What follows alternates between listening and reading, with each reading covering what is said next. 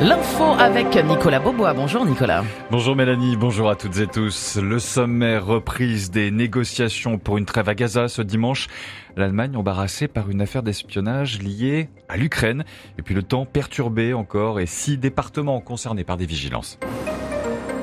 Les négociations en vue d'une trêve à Gaza pendant le ramadan doivent reprendre aujourd'hui dimanche au Caire en Égypte et c'est au lendemain des premiers largages américains sur le territoire palestinien menacé de famine après presque cinq mois de guerre entre Israël et le Hamas qui a fait plus de 30 000 morts selon le Hamas. La guerre en Ukraine et des éléments confidentiels sur le conflit rendus publics. Olaf Scholz annonce que l'Allemagne enquête de manière approfondie sur la fuite d'un enregistrement d'officiers de l'armée. La discussion porte sur des éléments confidentiels concernant la guerre en Ukraine et toujours concernant cette guerre en Ukraine, le ministère des situations d'urgence ukrainien a annoncé sur Telegram hier que le bilan des frappes russes sur Odessa dans la nuit de vendredi à samedi était désormais de 5 victimes. Une journée de deuil a été décrétée aujourd'hui par les autorités de la région. Des centaines de Russes ont défilé hier samedi à Moscou sur la tombe d'Alexei Navalny, le principal opposant de Vladimir Poutine, mort en prison le 16 février dernier. Ils lui ont rendu hommage, et ça après les obsèques où des milliers de moscoviques s'étaient rassemblés malgré les mises en garde du Kremlin.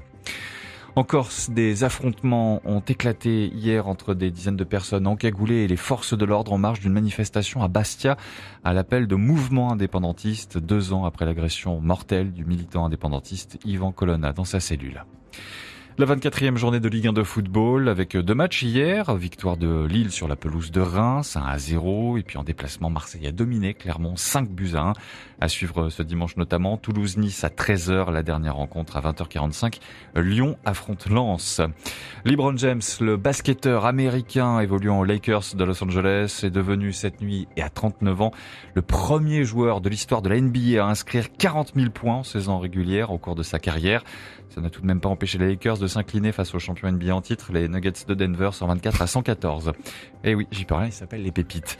Euh, un mot de tennis avec Hugo Humbert qui a remporté le tournoi de Dubaï hier. Après cette euh, victoire, Hugo Humbert devrait se hisser à la 14e place mondiale du classement ATP. Puis la collecte des Restos du Cœur euh, s'est ouverte vendredi, elle se poursuit encore ce dimanche. Et notez que vendredi, le concert Enfoiré 2024, on a 35 ans, a été suivi sur TF1 par 8,5 millions de téléspectateurs. Et un coup d'œil à la météo du jour, Nicolas. Alors c'est pas nuggets, c'est pas pépite. Hein. Six départements en vigilance orange pour neige, verglas ou avalanche. Dans le détail, la Savoie et les Hautes-Alpes pour avalanche.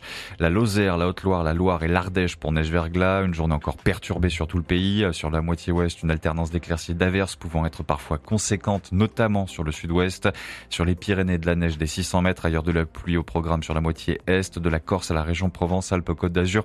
De la pluie aussi et parfois soutenue sur le Var et les Alpes-Maritimes de la neige également sur l'Auvergne-Rhône-Alpes des 200 mètres.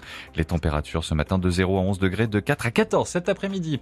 6h et 33 minutes, c'est notre star de l'NBA à nous, c'est Mélanie Renaud. Oh, quel talent. Merci beaucoup Nicolas Bobo. On vous retrouve Profitez-en. Hein, ah oui, c'est ça, c'est tellement... C'était le dernier. c'est tellement rare que je le souligne. Merci, prochain point sur l'info à 7h.